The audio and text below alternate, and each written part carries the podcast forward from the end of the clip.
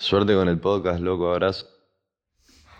Había una vez un podcast eh, en el que nos olvidamos las palabras un montón. Este no va a ser la excepción. Para introducir este final de temporada de Por Debajo del Radar, tenemos muchas sorpresas, pero además de muchas sorpresas tenemos muchos amigos, por lo menos dos. No sé si no son muchos. Una- Eh, una no importa, no importa. Tenés que seguir poniéndote las manos. ¿No es mejor tipo editarlo en la compu? ¿No te parece una Sí, herramienta pero que te se, divierte. se hace Pero para te divierte eso? mucho. Se hace para eso, ¿entendés? Tenés todas las herramientas del mundo y preferís ponerte 10, 8 dedos en la mano para generar un efecto. No sos Freddy Villarreal. Tengo 10, pero Pero que si haces así, son 8. Bueno, bienvenidos. Eh, hoy este podcast lo vamos a grabar con eh, nuestro amigo Roné y nuestro amigo Juaco. Estamos en First Name Basis. Así que Y sí, ¿no? eh, ah, hablen con sus nombres así. Decir tu nombre.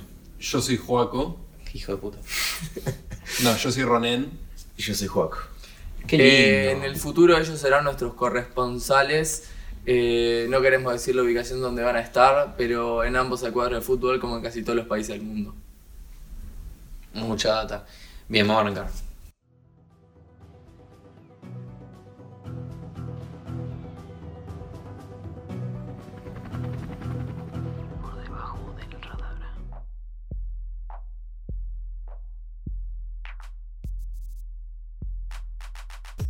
Jimmy Neutron. Jimmy Neutron. Eh, Siempre era con esas cosas el- este podcast. Para la próxima vamos a tener una intro nueva. Ya puse las manos en el fuego. Voy a tener que hacerlo. Yo hice una, ¿no? Si querés te la muestro después. Opa. Porque yo había hecho una para, para el podcast que iba a hacer yo y quedó. Ah, eso. Tenemos dos, dos amigos muy podcasters también. Y sí, Tipo- más, más o menos igual. Juaco, súper soy- súper consumidor. Yo soy consumidor de mucho medio auditivo. No sé si podcast es todo, es lo más que consumo. Pero No, obvio. Escuchás mucho audiolibro también. mucho. Claro, yo lo que pasa es que en un momento escuchaba mucho podcast porque iba mucho en Bondi, pero ahora que está toda la cuarentena y todo este tiempo que estuvimos sin, medio que sin salir, como que perdí la costumbre también de escucharlo como solo en mi casa y más bien veía radios que capaz eran más visuales o esas cosas. Y, y los podcasts medio que lo- los dejé para momentos que estaba en el auto con él y te escucho el futuro y no me da mucho tiempo para escuchar muchas cosas más. No quiero que parezca una Y entrevista. por debajo del radar, ¿no? No quiero que parezca una entrevista, pero a mí me pasa por lo menos. Estoy sirviendo. Eh, cuando haces, tipo, perder el momento en el que escuchás, no sentís de que es irreemplazable, no encontraste una manera de reemplazarlo. Yo no encontré. No, claro, aparte, aparte yo, no sé, soy un tipo que me, me atrae mucho las cosas como, como lo visual, lo que tengo. Si tengo una compu con YouTube, o sea, prefiero ver al- algo que tiene que ver con la vista, no sé, una serie. Eso, de es una papa que el algoritmo te, Sí. te, te lleve a otras cosas. Sí, no sé. A mí, yo por lo general, yo soy muy consumidor de YouTube. Esto lo digo siempre. Pero soy muy consumidor de YouTube. No sé, no estoy seguro bien por qué. Creo que es porque, tipo, también me da mucho, tipo, mucho contenido distinto en poco tiempo. O sea, es una plataforma de mucho eso. Es como que no, no te muestra lo mismo, o sea, no miras lo mismo todo el tiempo, sino que, tipo, terminás. Y que, y que recurrís muchas veces. Y esto me da el pie a algo Y que no te capaz, falla, sí, no te que falla. capaz Juaco es un experto. Juaco, ¿qué cosas siempre hay en YouTube? En YouTube, ¿Qué cosas no- ¿qué- ¿cuáles son las categorías de video que siempre hay en. Exacto. No importa en qué, en qué busques. ¿Qué, qué nunca te vas a quedar sin encontrar en YouTube? Y. videos de comida en general. Cosas que tengan que ver con comida. Tipo Y- taste y más ahora en cuarentena. recetas. En cuarentena se llenó de videos Sí, de sí, comida sí. y cocina. De masa madre. Sí. Sí, sí, sí, sí, sí, sí, sí. Eh, y yo creo que históricamente en YouTube hay toda la cantidad de videos de educación y pranks de la historia. Pranks. Pero pará, yo, te- yo tengo- tengo un cuestionamiento, tipo. Cuando vos haces YouTube y ponés que estás retraído por un video y, y ves otro y también estás como retraído, pero ¿significa que te gusta el video? O sea, ¿siempre te gusta lo que ves en YouTube? O a veces tipo, te encontrás tipo por ahí viendo un video y una seguidilla de videos que por ahí. O sea, está muy de moda el consumo irónico, ¿no? O sea, muy de moda, no, muy de moda cu- cuestionar el consumo irónico. Tipo Sí. decir, tipo, bueno, cuando vos ves algo y lo ves porque evidentemente, o sea, más allá de si te sentís atraído por lo que dice o no, lo es porque te llama la atención. Tipo, no es algo, o sea. Y también es consumo. Tipo, también No, son claro, reproducciones y también es tipo. Si vos te ves todos los videos de un youtuber que te parece súper cringe o súper lo que sea, y tipo, pero le seguís dando reproducciones y lo seguís viendo, Claro. es evidente que existe tipo un ida y vuelta entre consumir lo que no te gusta y, y, lo que, que, sí. y que el mensaje que vos das se traduce a un aval. Tipo, dar la reproducción es un aval. Claro. Salvo que le des un no me gusta. Pero para mí el límite del no me gusta es tan grande y tan poco usado de que la mayoría de las veces que das el mensaje estás dando el aval. Y clave diferencia, el dedito para abajo no afecta a las recomendaciones. No, claro. El dedito para abajo es más, cuenta como. Interacción con el público o, o que la gente interactúa con Feedback, tu video. para claro, es feedback. feedback. Sí. Y, y en realidad no, no hace que se vea menos, solo que sube el numerito de dislike. Bueno, el- Claro, una pero- persona. Sí, una persona. Vale. Sí, que no, que mi pregunta eh, en sí era justamente hacia eso, como si eh, ese aval realmente significa un aval, o sea, realmente es un aval de que, pa, este video está bueno, o, o quizás tipo el, el aval de la reproducción es tipo, pa, so- llegué a ese video porque YouTube como que me lo pasó y yo estaba re al pedo en mi cuarto y tal, y de nada salió ese video y tal, y lo vi, y por ahí tal, no me generó nada, como que e- es... ¿A quién hay que darle crédito? ¿entendés? Por, por- Claro. por eso, o sea, hoy en día lo que es más consumido es lo que es mejor, sí o sí. Como No. que ya estamos cayendo en que Yao Cabrera. El Claro. Voldemort. Nosotros acá a Yao Cabrera nos referimos como Voldemort. Pará, pará, pará, pará, pará. Deja ser expecto patronum por las dudas. Bueno, eh, gracias por la interacción. Eh, Les cuento, el Cabrera se pará, basa a partir del consumo. El Ay, expecto patronum de Uri son un par de lentes que van flotando por el aire con mucho aumento porque Uri no ve un carajo. No me cabe duda, no me cabe duda. No, el perdón tuyo- por y el interrumpir. tuyo es el payaso Krusty. O sea, lo interrumpiste, lo agitaste y lo, lo mataste, boludo. No, no sé cómo hablar ahora. A lo que iba, que Yao Cabrera se basa básicamente. Vos todo lo que hace es, es en eso, ¿entendés? Tipo, es en.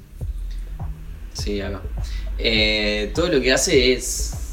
Es consumo irónico. Hace. Y no solo consumo irónico, si- sino consumo viral. Tipo, es consumo que la gracia es que. Tipo, la gente lo vea y él mide a partir de reproducción, entonces cada vez se va más a la mierda. Y Sí. es tipo. Claro. Muestra videos tipo maltratando enanos. Igual, algo que es curioso es que lo, gente, en especial ahora en cuarentena, gente muy nada que ver, tuvo que aprender a usar técnicas de, de esas que te agarran la atención todo el tiempo. Tipo, no sé si estuvieron viendo tipo Fallon y esa, y esa onda en cuarentena. Claro. Eh, Trevor Noah lo ves hoy en día y parece un video de Ray William Johnson. Histo- o sea, eso es tenés tipo salto, salto, salto de, de cámaras y de y expresiones y tira tipo un look a la cámara de derecha como que es le está hablando a otra persona, Fa, pone tipo claro. cuadros. Es- y es, es un viaje porque ahora ellos tienen que competir para agarrarte la atención con gente que está tipo, mira como le pego a un pibe en el culo en un... sí, yo qué sé, tipo... Sí.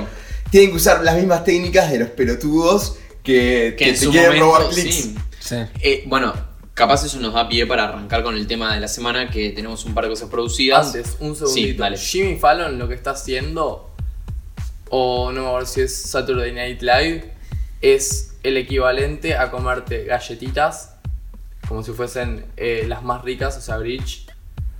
Pero te las compras y adentro está rellena de cartón comestible que no tiene gusto a nada. Mira, pensé que iba a A decir, a pensé que iba a decir a A la nada. caca. Por alguna razón pensé que te iba a decir la caca. no, sí, no, por no lo es la general caca. siempre te vas a caca. Vos te la comés pensando de que va a estar buenísima y no la podés ni masticar. Y terminás escupiéndola porque no podés ver esos programas. Otro ejemplo es como tratar de, de cortar las, las tortas de casamiento que no son tortas, que son espumaplas. Claro. Bien, que solamente hay un Que- pedacito. No, y que Claro. solo te sacás la foto con el No. cuchillo. ¿Por Claro. qué salir esas tortas, boludo? No debe salir tanto. De- No, no, si no, la haces con el ojalá, papel, más, no. más vale, más vale que no sea, que no sea caro, boludo. No. ¿Sabes por qué deben salir mucho? Por los- Porque los casamientos salen mucho. Y la gente que gasta en casamientos no, no Está, topea el presupuesto. imbécil. Prefiero darle a todo el mundo un bowl gigante de ensalada de fruta a darles una torta de espuma. No, Ah, pero si vos le das a todo el mundo un bowl de ensalada de fruta en tu casamiento, te No, quedas no, barato, boludo. Tipo, No, pero y, no. y- y por lo menos lo comen. No, pero para eso, tipo, te sale más barato hacer tu casamiento en una plaza. No, boludo, no sea malo. Hay cosas tipo que, está, que, que entiendo que son fancy y tienen sentido, pero esto no tiene sentido. Recontra. Sí, para mí deberíamos hacer casamientos a los 20, porque seguro lo disfrutas mucho más. Obvio, boludo. Sí, Y sí, de última ya fue, boludo. O sea. Que esté bien visto, viste, que tipo, que quiero. Yo qué sé. ¿Qué pasó ahí? No, no, me, no, me subió. sí, sí, sí, te el- subió el- el- el- El- no, el DJ, el DJ que está manejando a Rubén. lo bajó, le bajó de la nada los graves, tipo un montón. Sí. Tipo, ¿cómo, cómo la.? No, en serio. Sí. Tipo, metes un casamiento, pero tipo. La fiesta. Tipo, no, se- no firmas ningún papel. Tipo, ya está. Tipo, haces la fiesta de casamiento. te- tipo, hasta sí. las 7 de la mañana alquilás un. Bueno, por eso se, una boda del Gucci. Creo que mi prima fue. A un- Casamiento al Gucci. Sí, capaz no fue mi prima, no, capaz no fue la del Gucci. Uh, eh, pero el Gucci hizo un casamiento tipo a beneficio que cobraban entrada. Mira. Y es tipo casamiento donde él se casaba con alguien y. Era en Mersópolis. No, no, era por una buena causa. Pero Ah, sí, era apuntado a, a todo público mersa. Bueno. Dato curioso, el Gucci. El Gucci eh, Mm. frecuenta, si no me equivoco, Gucci frecuenta el Pará, refugio de no, no, no, no, nada turbio, nada turbio. Entonces estábamos a punto de ir a- Sí, sí, me parece que no está bueno entrar con el Gucci. ¿Tomaste en consideración lo que pasa si te equivocas? Plano sea. No, es, es que va al refugio a jugar con los perros. Mira, Al refugio de PGA. Lo puedes cortar todo, pero es un buen dato del Gucci. ok. Estoy casi seguro que era Gucci. Pero pasa que me entró la duda y, y tuve que decirlo. Acá no cortamos todo. Igual de última capaz le ponemos tipo un blip al, al Gucci. Si, era falso. Sí. Eh, bueno, es así. Eh, se nos No me acuerdo si era Gucci o Reja. Ese es mi problema. El hombre que no podía soltar el tema de Gucci. Eh, entonces, sí. El, el tema del episodio 10 y último episodio de esta temporada, temporada 1. Liberen al Gucci. No, pero si querés te puedes embanderar, ¿eh? Pero, Yo te bro, con la, te rebanco con la decisión de embanderarte. No me importa con qué. No, si querés no. embanderarte con eso, rey, anda a muerte. Anda a muerte, rey. Re íbamos encadenados con el tema YouTube a, a este tema. Por eso. Sí, sí, sí. Bueno, Sí, entonces el tema de esta semana, eh, va, esta semana en realidad, el tema de este podcast es eh, influencias y nuestras influencias en realidad alrededor de la vida. Y cómo tal, tipo, en realidad también capaz llegar a una conclusión, vemos si llegamos, de... eh, No, no hagas tan- spoilers. pero no, sé, pero capaz no llegamos a eso. Está bien. ¿Entendés? Es como cuando pones la hipótesis antes Vamos. para ver si llegas o no, Ok. la H0. Sí, eso es todo porque te lo dieron en la escuela. en la Público escuela básico. te dijeron cuál básico, es la hipótesis. hipótesis, hipótesis, viejo. ¿Quién no maneja eso? Por Claro. favor. eh. Que están hablando de algo abstracto que todavía la gente no sabe tipo, a qué se está refiriendo. Claro. El contexto real es, por primera vez nos juntamos a pensar qué decir. Mm. No, mentira. Todas las veces nos juntamos, pero esta vez nos juntamos más específicamente a esto y quisimos investigar acerca de esto. Investigar como si fuésemos unos genios, entonces nos mandamos con el método Alaska. ¿Qué es el método Alaska, Uri? Hablar a famosos. Eh, Para, quiero que sepan que yo y Juaco no tuvimos nada que ver. Yo por lo Sí, menos no sí, tuve sí. nada que Sí, ver en esto. Por la duda. No, digo, lo porque trajimos, el sí, sí, mérito sí. para ustedes, no. No, obvio, obvio. Eh, la cuestión es que les hablamos a. No, obvio, obvio. El mérito, el mérito no es campeón. No, no, No. Bien, y Rubén, ahora- si, si, si le erran, yo, yo no tengo si nada que erran, no me no, cargo de nada. ahora tenés que tachar el papelito que te dimos que decía que nos tenías que dar los méritos, así no lo decíamos nosotros. Depende igual, si le hablaste a alguno muy bueno. Después te pasamos por abajo. me lo- me lo pasas. Sí. Eh, la cuestión es que, bueno, dentro de esto, cantidad de mensajes, para empezar y para aclarar, eh, mandamos eh, varios, varios, bastantes. Eh, 20 plus. Sí. Y en manera proporcionada a eh, tanto mujeres como hombres. Y no tenemos mujeres porque no nos respondieron. Así que. eh, no, es cero, o sea, no, no hay ninguna conclusión que sacar, nada más tipo directamente, tipo, no, es Igual hay otra conclusión falta de presencia femenina porque no nos respondieron, tipo, literal. Otra cosa que podemos sacar que si quieren... Arroba botuso. Sí. Eh, podemos, arroba Jessica Cal, eh, podemos felicitar, si quieren pueden mandarle un mensaje a Uri, decirle felicitaciones porque ahora sos famoso bro. Quiero hacer, eh, correr el hashtag sos famoso bro porque después les voy a explicar. Eh, la cuestión es que dentro de esas personas que nos respondieron, tenemos tres, que hay dos de un la- lado más específico y después otro capaz por otro lado, que son Eh, Santi Mostafa, un fenómeno. Eh, fenómeno que. No puedo creer, boludo. Sí, nos respondió, nos mandó un mensaje re piola. H. Sousa, que de nuevo recontra piola. Eh, tenemos un audio que lo voy a poner al final, tengo que acordarme de ponerlo. Eh, donde nos dice tipo, che, suerte con el podcast. Con la voz de H. Sousa, que está de más. Y Adrián no, eh, Lackerman. No es editado, porque capaz piensan que esto que hizo Uri también es editado. No, no es editado. Claro, y vos, vas a poner los audios en el, en el podcast. solo ese, sí, al final, claro, no Ok. son mucho. O sí, bueno, en realidad sí, lo- se lo puedo mostrar a ustedes. tipo, No, no sé. Y después Adrián Lackerman, que tiene su podcast que se llama Humor, eh, Comedia, perdón, Comedia, de Adrián Lackerman, y tiene una columna de humor en un programa de radio argentino que se llama Últimos Cartuchos. Además es guionista de otras cosas, etc. Entonces, Ah, es, era el. No, nada, nada, nada. era guionista de ESPN Redes Sí, cuando... iba a decir otra cosa, pero de ESPN Redes, de Nati. J, de Miguel Granados, de Grego, eh, Grego Rosselló. toda la bandita. Bueno, entonces, eh, antes de, de discutir capaz los nuestros, eh, se- les voy a picar cuál fue la respuesta que ellos nos dieron, porque me parece que también está muy bueno. Tipo, y también ver por dónde van. Nosotros les hicimos una pregunta abierta, tipo, decirles, tipo, che, tipo, ¿de dónde recopilás, tipo, ya sea arte, tipo, producción, algo, cualquier cosa que sea, tipo. Queríamos más o ¿Qué menos eh, plasmar que era su, su inspiración. Como Claro, que, ah. que la inspiración que ellos tienen para ser artistas o lo que sea, o personas, ya sea personas, queríamos ver a qué cosas objetas las, las podían llevar y eso es lo que va a decir Uri a Sí, continuación. hablamos con Guille de la Trotsky Gran. Eh, Este es pero- un bloque hacernos los porongas. No, sí, pero, pero, no llegó, pero no llegó a respondernos a tiempo porque estaba ensayando y nosotros la verdad es que queríamos arrancar. Entonces capaz si nos responde lo, lo- lo ponemos en algún otro episodio. Em, pero hablamos con él, le puso su WhatsApp, todo. Tengo WhatsApp, tengo- lo tengo en WhatsApp, chicos. Em, Pará, sos famoso, bro. Eh, por- bueno, a eso era... eh, Eh, eh, igual, son, igual son bastante por debajo del radar nuestros invitados, ¿no? Oh, Tipo, bueno, invitados. En la- en- Oh. no, no, justo los que, nos, los que nos respondieron. ¿Cómo le decimos? ¿Ayudantes? ¿Participantes? Sí, involucrados. Involu- Uy, involucrado me suena policial.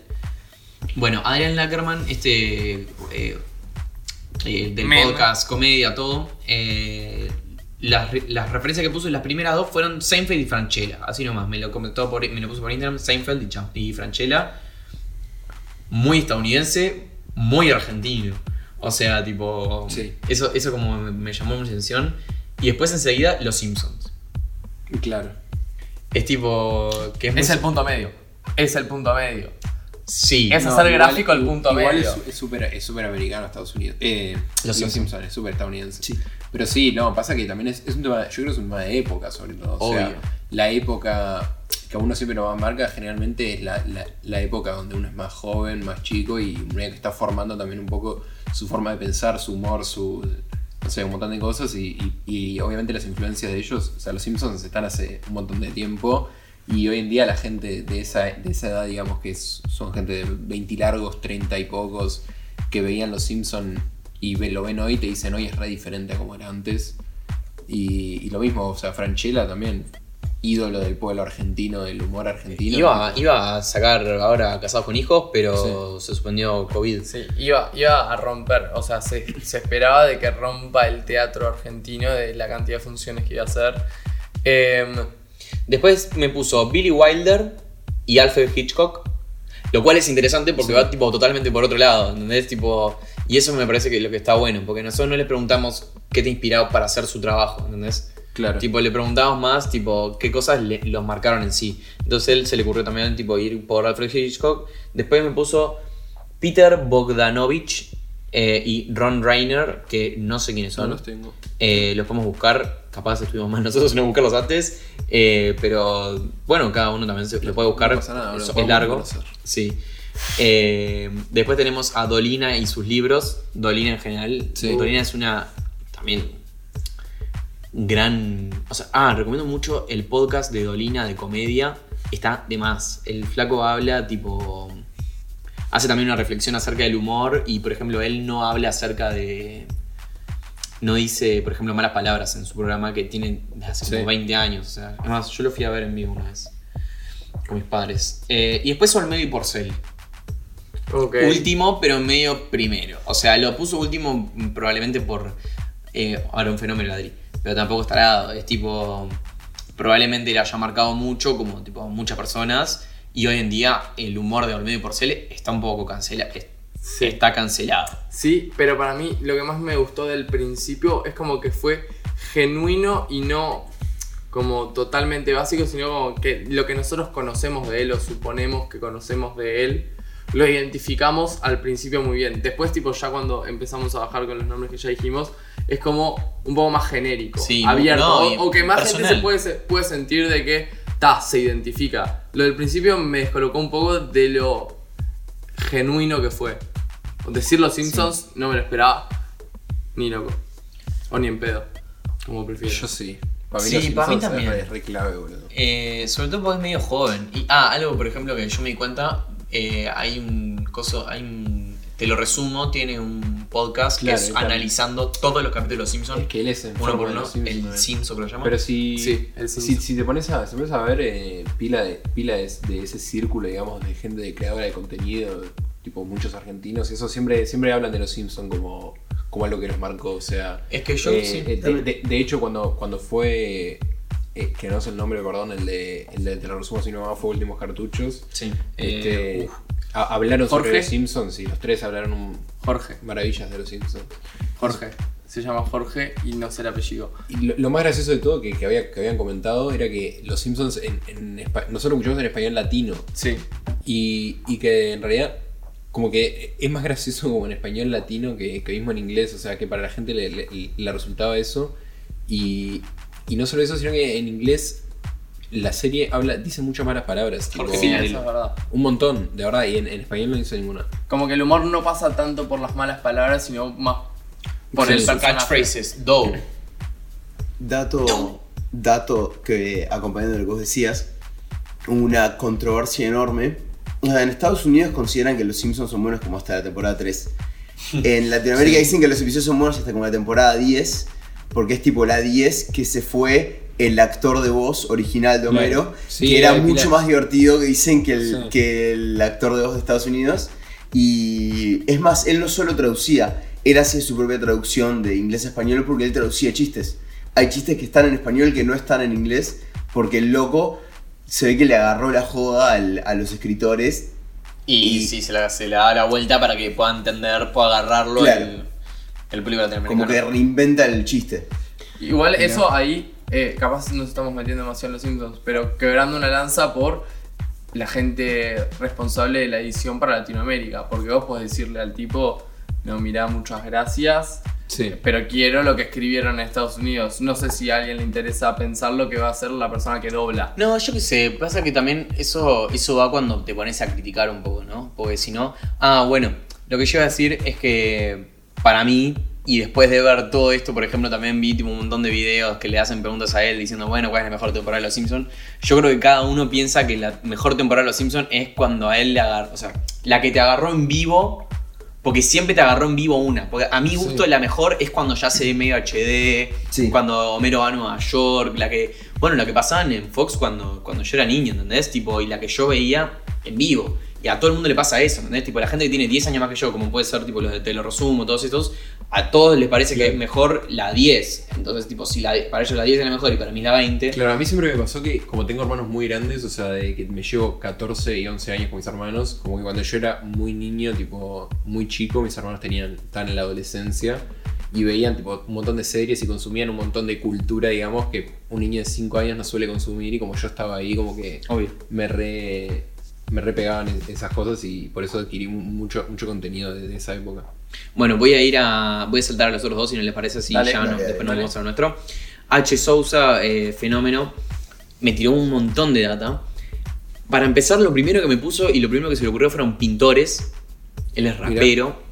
Eh, Bueno, me pero- puso pintores, me puso Monet, Kandinsky, Cuneo y Basquiat. Pasa que el hip hop tiene mucho que ver con, con el, Con el arte con el visual sí. también. Con, Bueno, eh, Santi Mostafata me, me lo, me lo presentó por ahí. Bueno, después me puso escritores. Borges, Cortázar, García Márquez, Benedetti, Baudelaire, Horacio Quiroga, Bukowski, Poe, Conan Doyle, eh, John Katzenbach, Katzenbach. Katzenbach. Eh, Roy Berocay, J.K. Rowling, Tolkien, Carlos Ruiz Zafón y Kino en literatura juvenil. Son como 20 nombres que me mandó tipo en Sí. 3 minutos. O sea, Los tiene muy vos, me- los, tiene muy, los tiene muy incorporados. Puede ser Eh, que pasó, o sea, acaba de pasar quinto artístico y sexto, ar- sexto Pa, artístico ido, eh. De, de una. Total. Sí, Do- sí. Las dos con 12 y listo. No, no, no se fue a un examen. Eh, Eh, sorprendido, no sé si sorprendido es la palabra, tampoco esto es una reacción, sino que Yo, Sí. a mí me gustaría escuchar su arte por segunda vez, después de saber esto, ¿entendés? como que te cambia, no sé si te cambia la perspectiva, pero Tiene un sentís tema de con que... ¿Qué? Tiene un tema con código. Tiene un tema con código. Un tema con código y con. Eh, ya te lo digo, se llama loco, con mayúscula, es trap. Trap. Ok. ido. No, pero siento de que está en cosas que escuchamos nosotros y que está activo ahora y no, no me esperaba esas cosas. Y otro que me sorprende es Roy Berocay. Sin- Roy Berocay es infancia. Bueno, es recontra infancia. Y siento de que muchas veces Está las cosas que son tan infancia no te queda, no sentís que te influencian tanto, salvo de que sean un punto bisagra. H. Sousa, Cardelino y Essen. Ok, Tienen un Cardelino. tema y código, artista invitado. Bueno, eh, eh, linda data Sí. para buscar y también como para... Me, me gusta que pasen estas cosas, ¿no es tipo... Me parece que, que- que está bueno cuando un artista se... re- cuando un- la- los artistas reivindican el arte me parece lo mejor. Y cuando reivindican también tipo, tipo arte también distinto al que... Sí. Y, como, y en cierta manera como el arte construye arte. Mm. Capaz que no es, o sea, parece un poco obvio y capaz es un poco las bases, pero de que se sigue dando. Bueno, la bestia del Santi nos puso. eh, para empezar, nos puso una banda sueca, pero que rapeaba en inglés: Loop Troop.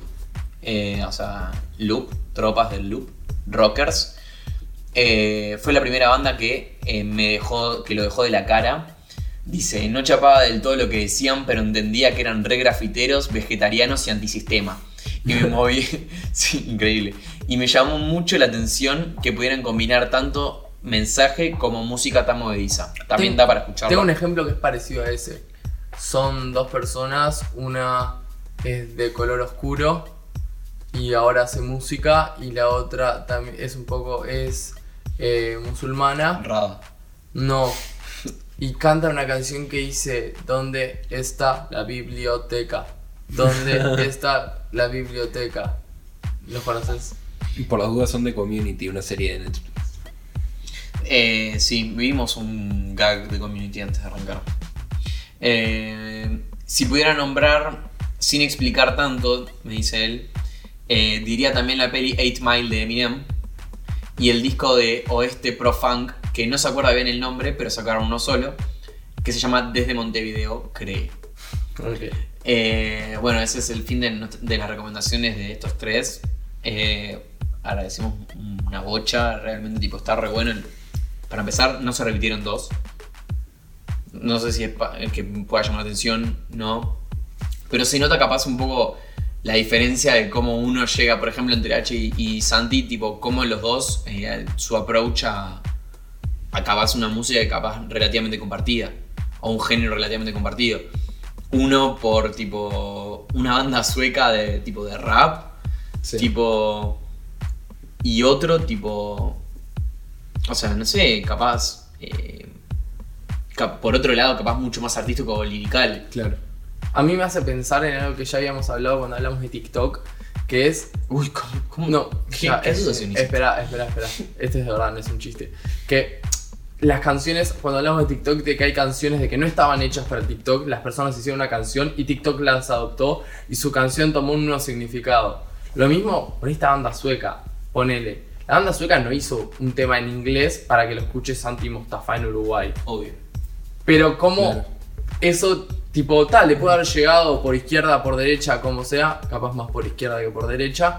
eh, y de la nada tomó tanto significado como para que nos lo mande a nosotros ahora y que le quede marcado así como le queda a Roy Berocay, a H. Sousa. Son cosas que siento que son así. Y pasa que yo creo que el arte tiene muchas, muchas líneas en común, ¿no? Como que la idea general, digamos, es como darle un significado diferente a las cosas, o sea, abstraerse un poco de los significados del sentido común, de lo que vemos usualmente, y generar eh, todo un contenido que por ahí desafía a lo que, a lo que nosotros estamos acostumbrados a ver. Es, es- un poco un, pe- un pensamiento medio filosófico, o sea, el, estar todo el tiempo, dar por, senti- dar por sentado muchas cosas y que son construcciones y, por ahí hay, hay que tomarlas por otro lado porque no tienen ningún sentido de ser por sí mismo. Y hoy en día vivimos en un mundo que estamos llenos de, de- de sentido por todos lados, o sea, cada vez las cosas tienen supuestamente más una función o un sentido de ser y, y creo que el arte lo que viene a hacer es como medio que interpelar eso- esos momentos, ya sea como con una pintura, como... No sé, como, como algo artístico, uh, suena ahí el... Eh, eh, o la sí. música, o no sé, o la escritura, o lo- que sea. Para vos, en un mundo en el que sea todo explícitamente funcional, ¿entendés? Como que todo sea tipo, Claro. estrictamente funcional, ¿habría lugar para el arte? Es que los humanos no somos funcionales. O Uf, sea, bueno, no. sí, capaz me fui a mierda. el sistema, el- los- o sea, el, el- el sistema que el, que el- que el ser humano propone es un sistema que es autofuncional a sí mismo, pero los humanos, o sea, es, es como que vos digas, en nuestra sociedad eh, el- vivimos en una sociedad de la productividad y del rendimiento. Entonces, el, el rendimiento y la productividad invaden también un montón de campos, ¿entendés? Como por ejemplo, cuando no querés estudiar y, y tu cabeza te dice, pa, pero tengo que estudiar, soy un imbécil, soy un imbécil, es porque hay toda una estructura social por atrás que te dice, vos, tipo, si no estudias sos un pajero y ser pajero está mal. O cuan- cuando, por ejemplo, las personas eh, se sienten presionadas por no obtener ciertos resultados eh, corporales, tipo del, del cuerpo, y se sienten mal consigo mismos, la sociedad justamente valora tipo, los cuerpos esculpidos o los cuerpos eh, moldeados porque si- significan trabajo y significan productividad. Pero sin embargo, el humano no está hecho para estar todo el tiempo productivo, ¿sacás? Por, por eso hay un montón de gente que se siente mal consigo misma y que se siente presionada y que se siente. eh, Sí, yo, yo tipo, por ejemplo, tipo, eso lo, lo veía y capaz, no sé si vos querés decirlo. Sí, sí. Eh, No, yo tengo un comentario No, cortito, yo le- que era sí, la- dale. como el ocio, que capaz es más abstracto y no tiene una línea así tan profunda, sino que es simplemente aquellas cosas que tomamos por distintas y ahí capaz que sí. La, el Por ocio placer tiene- más que Sí, el ocio tiene una función, o sea, para nosotros tiene una función, que es ser distinto al resto. Es que yo creo que el ocio es todo lo que consideramos que no, que, del que no obtenemos ninguna ganancia en un modelo económico. Porque en realidad vos consideras que mirar un video en YouTube, o sea, es, es algo, es algo ocio, pero en realidad estás, e- e- es, un laburo mental. Tipo, por ahí te está abriendo la cabeza otras cosas, estás pensando otras cosas y, y sos productivo en tu interior. Pero estás está. diciendo que puede ser que todo lo que vio Esponja en mi vida Sí. me puede Y servir ahí para el lo futuro. tenemos. No, no te digo que te minuto puede servir para el 34, futuro, te digo primera referencia a vos, esponja. Te digo que lo estás usando ahora, ¿entendés? O sea, todo lo que, todo lo que a vos te envuelve, o sea, toda la que es la, es, es la cultura, o sea, para algunos es laburo porque les da plata y para otros. Y bueno. Pregunta nada que ver, siguiendo con el tema de Esponja. Oh, Para ustedes, ¿cuántas personas se inspiraron en el crustáceo cascarudo para abrir su propia hamburguesería? Solamente con que haya tres personas en el mundo me quedo con No sé, no sé si inspiró gente, pero te puedo prometer que hay al menos 20 referencias de, de restaurantes que tienen una referencia a una desambiguación del crustáceo cascarudo. En Latinoamérica hay Bien. 20, ¿Qué hay 20 más? ¿Qué, qué hay más? mínimo 20 Seguro. hamburgueserías con eso. con Pero esa- seguro más. Tengo un preguntón. ¿Qué hay más? ¿Crustáceo cascarudo o bares de Mou? Vale. Pa- Bares de no, Mo. bares Mo. Bares ¿Bares de Mou? Pero, a ver, no, espera. Sí. Uy, qué difícil. No, pasa. No, ahora es Mo, 100%. ahora es Mo, ahora es Mo. Porque el bar de Moe Es- es afecta- mucho más- es si mucho Adrián más- Lackerman dijo Los Simpsons como una referencia, significa que si Adrián Lackerman se cruza un lugar que se llama Bar de No, Moe, sí, sí, se toma sí. una cerveza en el bar de y- Pero yo si veo una hamburguesería que se llama Crustáceo Cascarudo, digo, muy buenos estos tipos que no tenían ni idea de qué ocurrirse, pero no me como una hamburguesa ahí. Y a palos algo que me muestres una Claro. foto y sea La Claro. Porque la chela, la chela es la misma chela en todos lados. O sea, puede haber Claro. chela más rica que no, pero está de chela. No, una hamburguesa, la procedencia tiene. Eh, Sí, sí, sí. Y en general los, las tiendas que hablan con ese tipo de nombres no son, no son tiendas muy formales porque es un nombre que Es iba atrae, Ojo que mirá Sí. que. atrae a, a Es lo, vos. es lo que iba a decir, tipo, es eso el- lo que pasó, por ejemplo, en- hay un video muy bueno de un tipo un, un kiosco que se llamaba Mickey y cuando llegó Disney tipo a Venezuela, no sé si- Paraguay, a Paraguay, cuando arroba llegó tipo, no nos llegó, tipo, contestaste el mensaje, te mandamos a vos también. eh, cuando llegó tipo a tipo un- Compró los derechos Disney. de Disney para comida. Para Disney, Mickey. Para Mickey, comida. Y Mickey, eh, la marca de Disney y todo, no estaba en comida, no no, estaba está, registrada no como está comida. registrada como comida. Entonces llegó un momento de que le hicieron un juicio cuando se enteraron. Después ya era mega conocido Mickey. Esto fue como en 1950, ya habían ¿No le registrado. compraron los derechos? Y cuando no, y no lo lo vendió. Y al re- ganaron flaco al lo ganó. revés, Sí, sí, lo obvio. ganó y entonces se quedó. Pero claro, no puede salir de Paraguay los dominios de Mickey, entonces hay gusanitos que se llaman Mickey y el local tiene un Mickey, pero solamente puede. Mirá, mirá la, la poronga del paraguayo, eh. Che, Eh, le ganó, muy le gráfico. ganó Sí, sí, muy sí, grande. Muy gráfico. eh, Por las dudas no la miren con lupa porque capaz se pueden asustar. Con mis lentes. Eh, ¿Quieren meterse en la lista que hicimos personales? Dale. Yo me parece que la primera desde que arrancó todo y creo que que lejos debe ser la primera eh, en cuanto a cosas mías y cosas que me marcaron es el disco raro del Cuarteto de Nos. Para, para, un segundito. Antes de eso, si no les importa lo que opinamos, lo vamos a decir igual, tranqui. Besito en la cola. Dale. Eh, ah, boludo, ¿qué onda? Es la Fue- primera fue vez que nos ataja. Fue revivir. Sí, no, ya lo habíamos hecho una vez, ya lo habíamos hecho No, una pero vez. es como, es como clásico, es como que ya hay que hacerlo. Porque todo, todo el mundo, como que siempre va a decir, no tiene como que pedir perdón. Ah, pero onda, yo qué sé, seguí escuchando, probablemente tengamos cosas lindas que decir acerca de esto y capaz compartimos algo y te hacemos recordar algo que no sabías que tenías ahí adentro tuyo muerto. Raro del cuarteto de Nos. Tiraste un doble tempo ahí. Sí, Raro del cuarteto de Nos. Eh, Yo tengo la misma ahí en mi lista. uy, ¿qué más? Eh, es raro, porque es raro, ja. Eh, desde la producción, desde cuánto llegó. Me acuerdo que en mi, en, en mi clase éramos, no sé, capaz éramos 17 y todos nos sabíamos la letra y la canción y el orden de invierno del 92. Y decía cada barbaridad, decía eh, otra rubia cheta, eh, no sé qué, otro ecologista nazi, y nosotros tipo no Sí. teníamos, pero lejos de entender lo que significaba, no sé, cualquier cosa que decía, tipo paparazzi, nosotros no sabíamos la letra entera de memoria y hasta capaz, eh, no sé, Sí. más al solo todo y me parece que fue tipo una un acercamiento a la música de todos tipo fue una, o sea en lo personal fue un acercamiento un montón y, y al arte porque tenía letras complicadas o sea complicadas tipo complejas y Claro. chistes y estructura ¿Alguien más sector musical? Yo tengo una. Eh, no, yo, yo había pensado más de.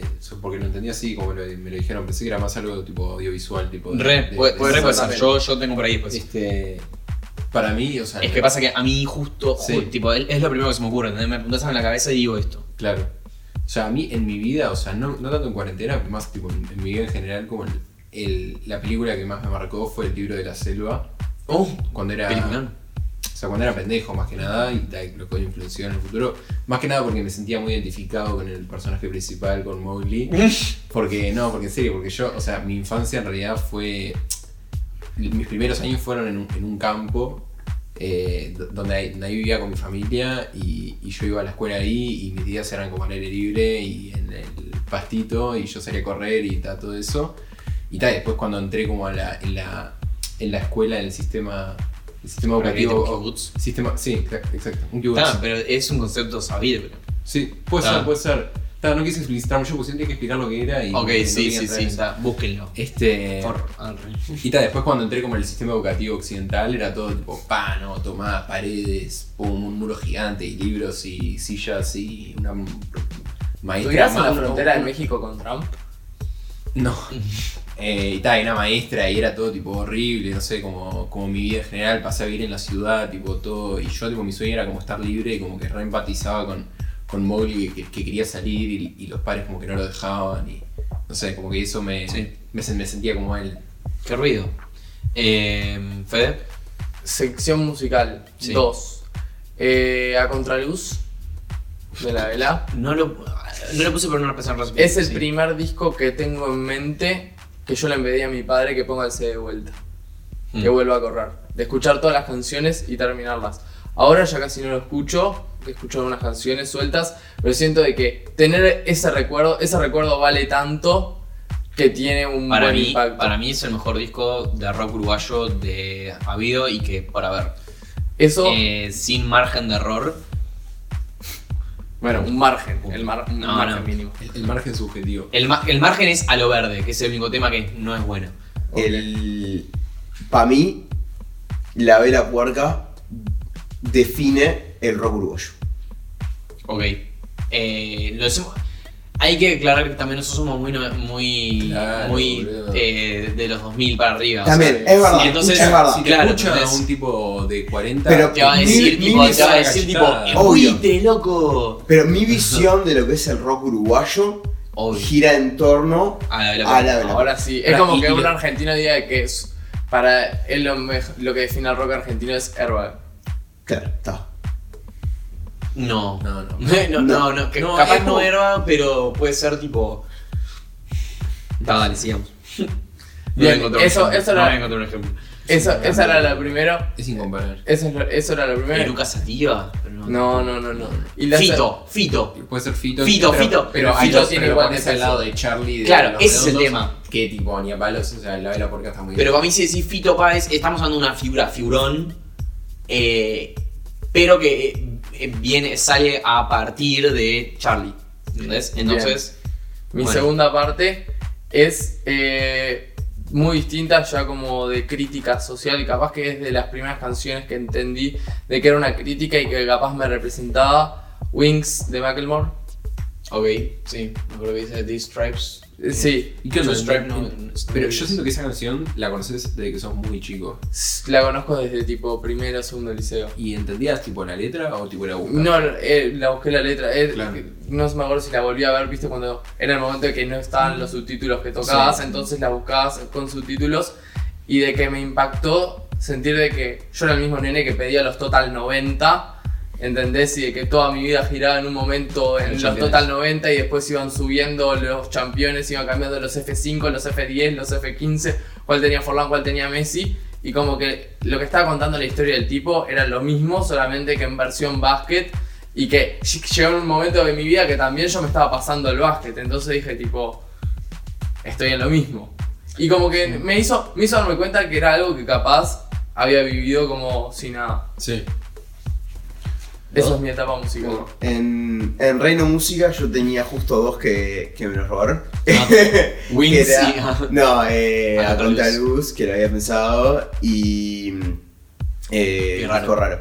Pero lo que sí me viene en mente, como defino, eh, haciendo una- un paralelismo con lo que yo dije, que yo defino lo que es el rock uruguayo como la vela, yo defino lo que es el rock tradicional a través de Sweet Child of Mine de Guns N' Roses. Ok, sí, muy bien. Y, y me parece que eso es como, por así decirlo, es el, el palo con lo que comparo el resto del mundo del Sí, rock. tiene todo, ¿no? Tiene el tum tum tum tum tum tum Tiene- y el solo y toda la. Claro. eh. Eh, Y tiene un- una lírica muy, muy linda, tiene ese, Sí. ese estilo que está, está bueno. Eh, y Slash, ¿no? Pero yo quiero saber Sí. algo que, o sea, yo no lo sé bien y estaría bueno que lo, que lo cuentes. ¿Cómo, cómo hiciste para hacer la etapa del disco, de un disco de... Ah, eso, Juaco De- fue la etapa de sí. Porfiado. Eh, bueno, eh, conté historia hace poco. Es en de un serio, eh, eh, real shit. ¿En serio? Eh, Juaco Eh, es el- O sea, para. Es un poco más complicado que eso, como, todo, como toda historia. Resulta que. Ah, Juaco no es colorado, lo hicieron colorado. No, sí, sí, sí. Si tuvieses, si tuvieses que escribirlo en un tweet, ¿cómo lo escribirías? Eh, mi primo me usó de modelo para diseñar el- la tapa. Un primo, no tipo súper cercano, pero cercano.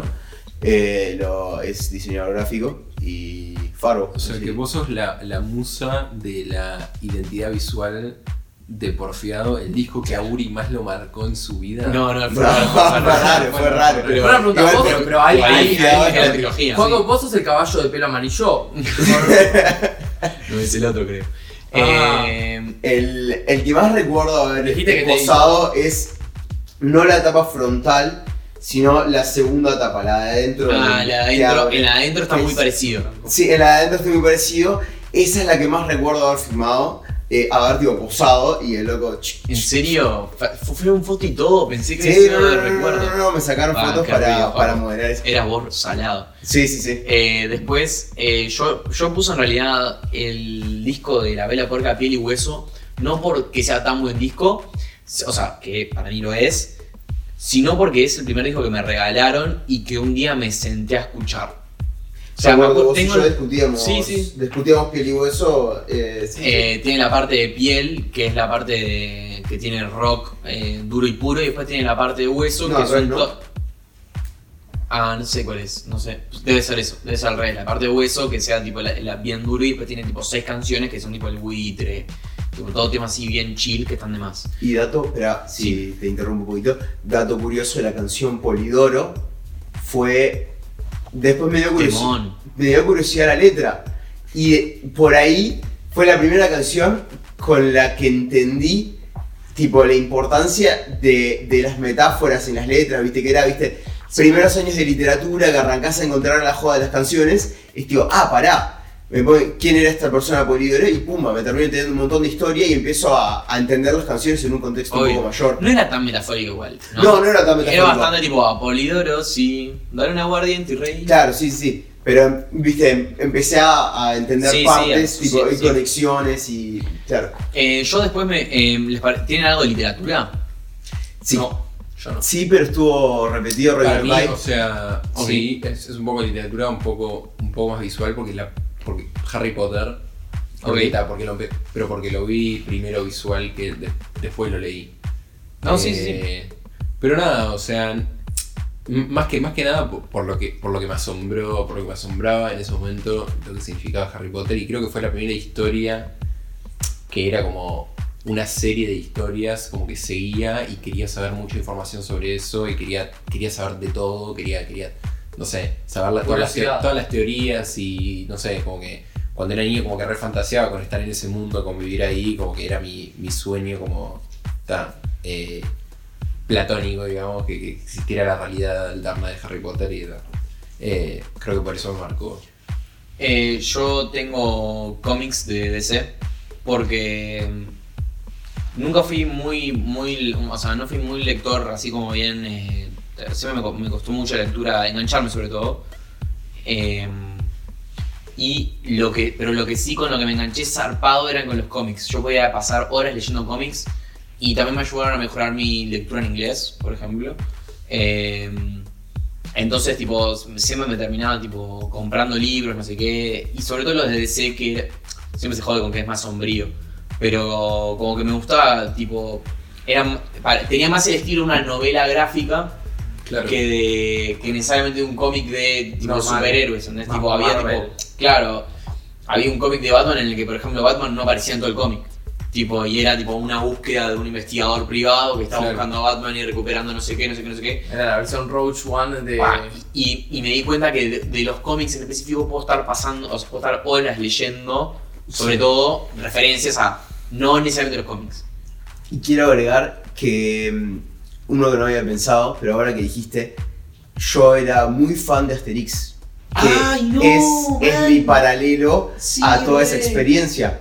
Re. Tipo, yo sé, mi, mi amor por los cómics indudablemente viene por una parte por Asterix, que era, re. viste, yo me, me- me leía uno antes de irme a dormir cuando era chico, cuando viste, no, no tenía sueño y mi, ta, me ponía a leer un Asterix, viste. Sí, sí, total. Yo también tengo algo dibujado. A ver. Em, son dos libros. Uno. Son similares. A ver. Tratan de hacer lo mismo. Qué pelotudo, ¿a dónde se va a ir? La, a buscar, a ver, hentai. ¿Dónde está Wally? Y el libro de los Yungis. Sí. Ah, no, no, Sí. no, no, no, me hiciste pirar fe de ese libro, boludo. Eh, son dos libros muy importantes en mi vida. ¿Dónde Yo Wally? antes El no podía distinguir otros. muchas personas en multitudes. Ay, y a ay, partir de ese momento Claro. pude definir de que si alguien tenía una remera con rayas roja y blanca, era alguien a quien yo estaba buscando. Y me pasa de que cada tanto le grito a la gente Wally por la calle porque tiene una remera roja y blanca. Con los Youngis no me pasa porque no me crucé con ninguno todavía. Es un forro. Está bien. Cosas, Eh. que, cosas que sí, cosas que sí me. En, en ese sector que también tienen cómics. El diccionario, el diccionario también me ayudó mucho a veces a mí, que justo me quedo sin palabras, a veces sin encontrarlas. ¿Estás seguro? Eh, ay, no me acuerdo cómo se decía ahora. Bien. Eh, Star Wars. Muy- no lo puse, boludo. Muy, muy, toda mi infancia, 9, 10, 11, 12, a veces sin, capaz antes sin entender, y después me metí tanto adentro del mundo que empecé a comprar cómics de universos que capaz no tenían sentido o tenían un poquito de sentido, pero yo les encontraba sentido. Fui hasta una muestra de Star Wars en Argentina. Uy, señor, Con amigos. eso. Estuvo impresionante. ¿Con amigos fuiste? Sí, con ¿Tenías? amigos. Tenía amigos que eran fans de Star Wars. O sea, mejor todavía. Ah, me di cuenta, es lo que pasa, ¿no? Cuando arrancás a ver te das cuenta que de nada se deshilachan toda una gran cantidad de cosas Sí, que te habías sí. olvidado. Pasa que No, Ahora yo- sí se me abrió un mundo que fue el de Lego, el tipo, Sí. los, los juegos de Lego de Play. no. No, pa, yo pa, la, pa. no No, tenés es un las montón. ganas que tenía de ir a Legoland Dinamarca desde que tenía 6 años hasta que tenía tipo 13. Yo- necesidad de ir al la No, es que lo, lo encontré una vuelta en YouTube y era tipo, esto es tipo, me quiero morir acá. Yo a Star Wars nunca, nunca le agarré la, la, la mecha, no sé, nu- nu- nunca le pude entrar bien. Como que en un momento ya fue como muy tarde, como que en un momento las vi y las vi de muy chico y no, no sé, como que no... Nosotros llegamos un poquito tarde. Nuestra generación llega un poquito tarde porque ya después que Sí, se, pasa fue- que lo se empezamos muere a- el furor por la 3. Es que pasa que empezás a Ahí las... como empezamos a tipo, empezar a consumir unos... A ver, teoría tirada al aire. Sí, ¿no? sí, Pero- no, re pues. Empezás a ver las teorías, vie- las películas viejas y, y te hace una paja de ver, boludo. Ta, lo- los efectos, esto es una ¿Ves? mierda. Por boludo. eso, Ta, yo creo, es que yo creo que dentro de todo eso, a ver, nosotros ahí también somos un punto de inflexión. Porque nosotros, si vos ves las cosas hoy en día, que vos veías, ponele, si vos hoy en día ves Star Wars y la viste de chico, Sí. No te importa que, lo, que, tipo, que los gráficos sean una mierda porque tenés tipo. te- El juego el valor, el valor emotivo. Claro, Claro. tal cual. Tal cual. sí, sí. Tipo, juega el valor emotivo. Entonces, tipo, no te Obvio. cambia tanto que sea una mierda. ¿Entendés? Tipo, o Claro. si ves. eh, Mira, vi Doctor No hace poco, eh, ubicás Doctor No, la primera de James Bond. Es, Ah. es tipo, la, la ves y viste, toda la gente dice, los fans de James Bond, ah, sí, Doctor No, Doctor No. Hoy en día tiene una trama lenta, los la, la calidad visual es mucho peor y las, los efectos especiales son tipo totalmente básicos que decís, onda, tenés unos silencios vacíos de sonido que hoy en día no existirían, que siempre, viste, no, no notas un vacío. Como que son cosas Uy, que... las películas viejas. Sí, n- claro, no tenían gente que les produzca la música, tipo, tenían la música solo para eso. La, Sí, la sí, película sí. de Cowboys, me- vi una el otro día con, mi- con mis padres. Eh, El loco estaba horas y horas cabalgando en silencio. Sí. ¿Entendés? Y el flaco cabalgaba en silencio. Y yo me ingeniaba, tipo, pa, señor, póngale la música, por lo menos escucho Sí, algo sí, sí, veo sí, eso. sí. Qué horrible. y, y claro, en realidad es que Pero no es que, Nos- sobre- es que estamos recontra nos volvimos- para mí es una cosa es que nos volvimos tan buenos como nosotros como sociedad, estoy hablando, ¿no?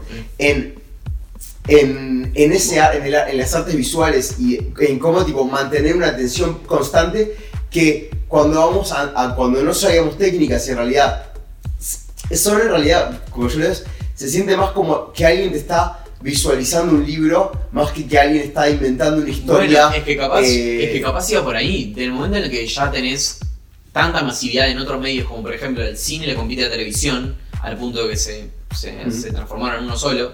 Y después tenés, tenés tipo, se arrancan a más, más plataformas, todos arrancan a, a lo que, lo que volvemos a lo de antes. Tipo Jimmy Fallon o quien sea, tipo hoy en día en YouTube está intentando de hacer exactamente lo mismo que capaz otros descubrieron con, con ese mismo formato.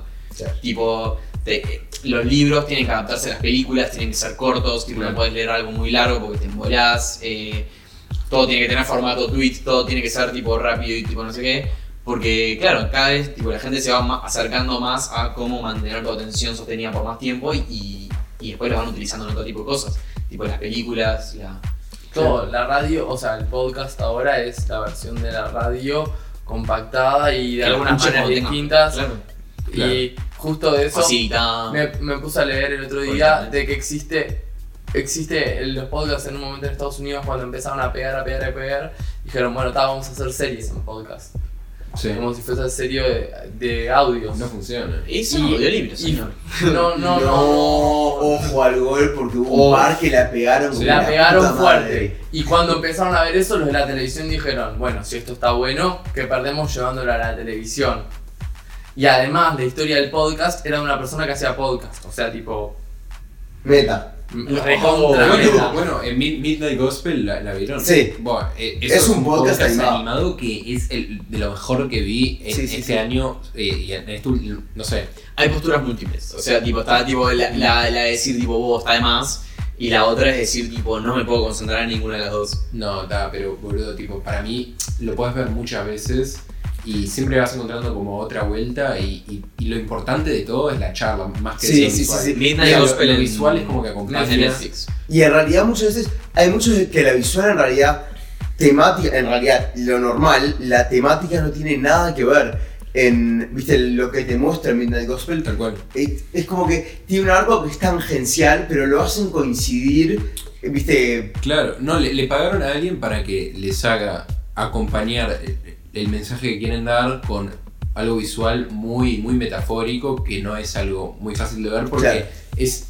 O sea, eh, tiene colores muy, muy lindos y todo, pero, pero las ideas que traspolan a, a la parte visual son un viaje y es muy difícil de, de- de prestar atención a las dos cosas. Si les parece, eh, hacemos, ahora que en realidad estamos llegando casi a la hora, eh, hacemos como un- un- una revisión rápida de las otras cosas que anotamos. Dale.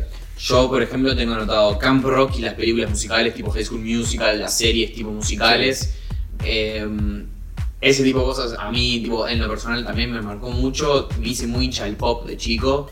Sí. Eh, ¿Sabes que a mí- Nick y Cartoon, Nickelodeon y Cartoon Network de Sí, una, sí. tipo... A mí de chico me, me- me encantaba High School Musical y me encantaba tipo Camp Rock y esas manos y me daba vergüenza decirlo, Obvio. ¿sabes? Tipo, me, me, da- me daba- tipo, me encantaba, me sabía todas las canciones, boludo, tipo, me, me re gustaba Ese- y, y me, daba, me daba miedo de Esa fue de las primeras cosas que a mí me pasó que de apropiarme a tanto me dejó de dar vergüenza.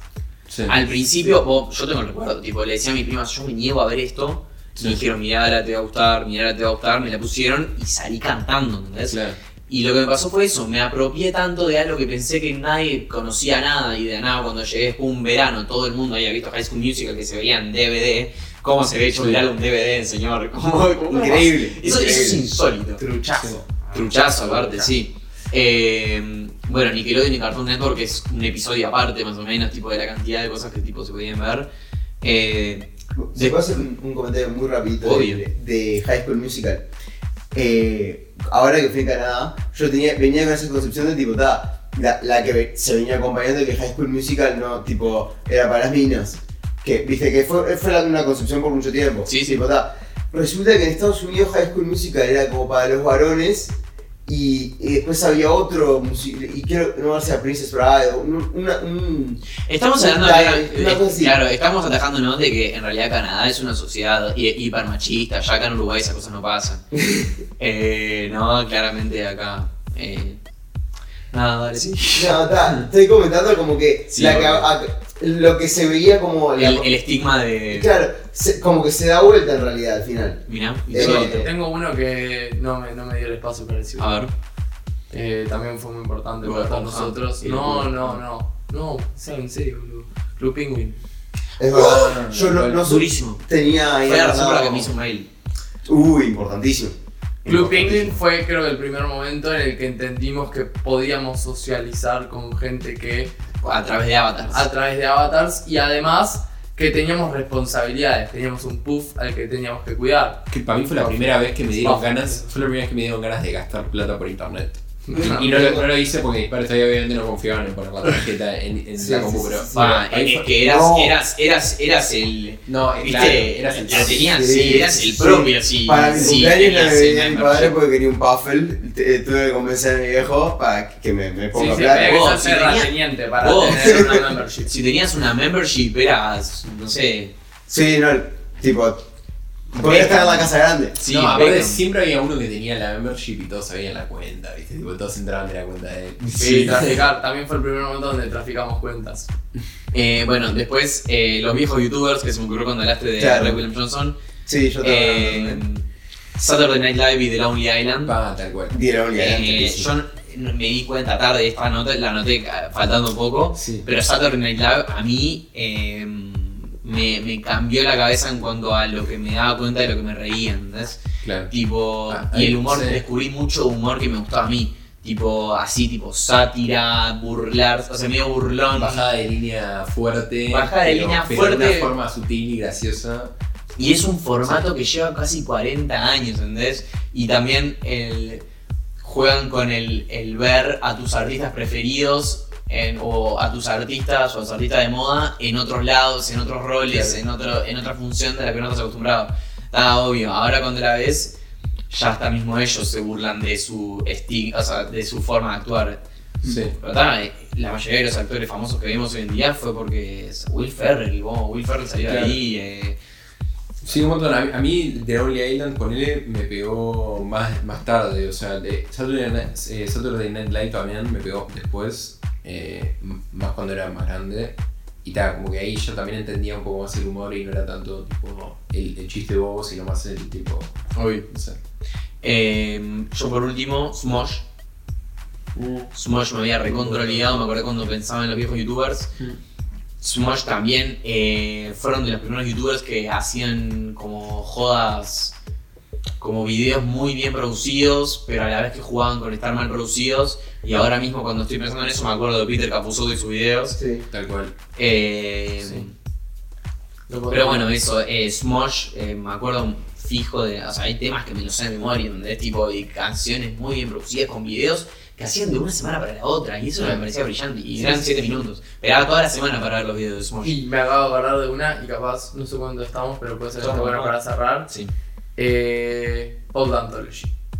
Sí, Anthology, obvio. y- Esa me que, lo creo, vi que creo que fue- es una manera muy buena de. o sea, mantiene muy bien vivos muchas canciones que no volveríamos a escuchar, pero sí volveríamos Escuchar a la escuchar parte que te gusta, Anthology. el hook. Entonces es Sí. como que te activa, te activa tantas partes de tu cerebro en 7 minutos del pasado que te genera una sensación muy positiva. Hoy, hoy en día, hace mucho no, no lo escucho, pero me acuerdo de más chico lo escuchaba bastante y como que fue también como re influencia para como sorprenderme con lo que se podía hacer con un montón de canciones, como que no necesariamente tenías que tocar un instrumento, ser tipo prodigio en un- en- to- tocando algo y podías tener una compu y hacer algo muy zarpado, o sea, con, con lo que te gustara o esas cosas y en ese sentido.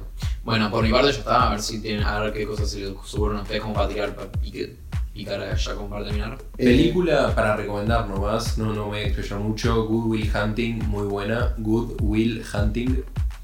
¿Cuál es? Está en Netflix, creo. Es Sí. una de Ron Williams eh, con, con DiCaprio. Sí, DiCaprio. ¿No, ¿No es DiCaprio?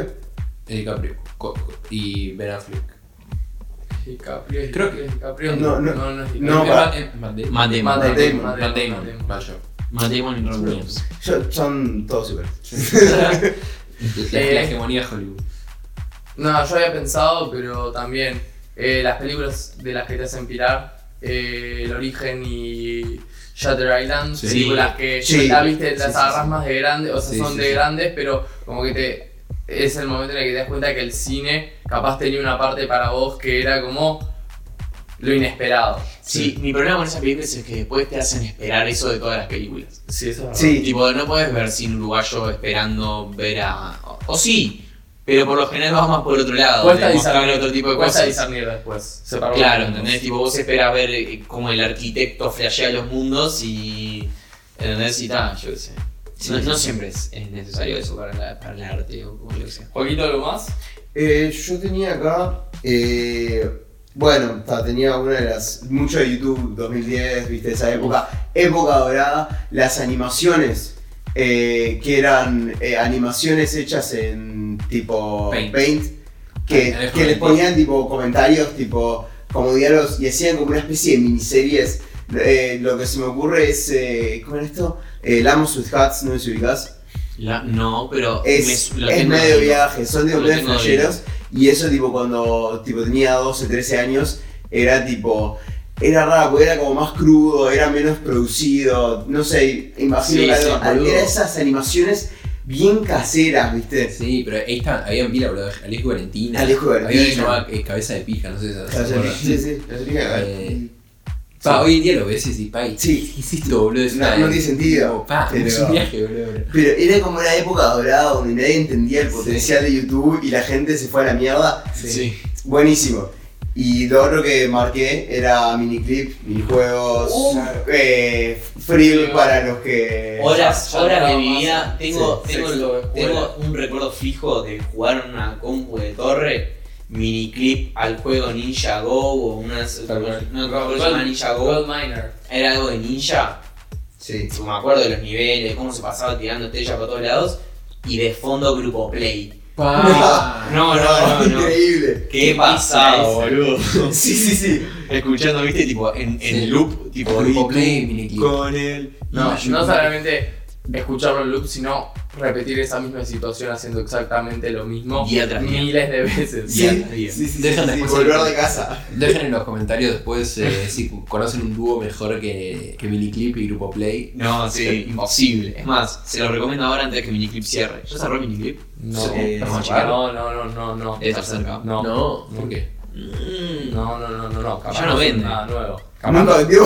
Siempre Sí. Metía publicidades. Sigue vivo, publicidades. confirmo. 8 Ball Pool sigue vivo. Claro, boludo, tiene todos los juegos. El Echo del Pool está zarpadazo, boludo. Sí, era un clásico.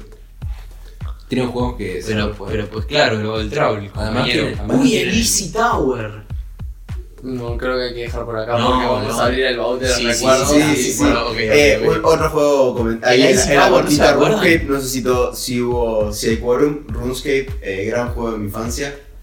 Pero eso es un poco. Fue porque me metí en lo que jugaba mi hermano y era eso. Sí. Y ta, es, es de una generación menos capaz. Bueno, eh, Hasta acá hemos llegado el día de hoy. No sé si esto lo están escuchando un miércoles, un jueves o cuando sea. Se nos fue el tiempo, por lo general lo hacemos más corto, pero como teníamos mucha cosa invitados, nos gustó hacerlo más largo, así que si llegan hasta acá se los agradecemos. Eh, nada, queríamos agradecer a las personas presentes, a Joaco y a Ronen por acompañarnos en esta magnífica De noche de nada. de conversaciones. Sí, Y- no me gustó nada. Pero- Y bueno, eh, nos encontraremos en una próxima temporada y como es costumbre, cerraremos como si un mensaje final, alentador. algo que tengo ganas de decir. Ahora que tienen el micrófono abierto, como dicen los chicos ahora. Como digo mis alumnos. Bueno, Buenardo. Eh, turn, turn off. Turn off.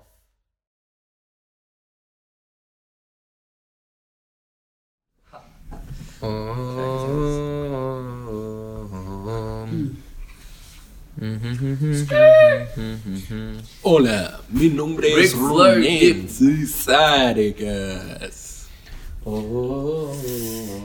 Bienvenido. Bien, bien, bien, bien, bien.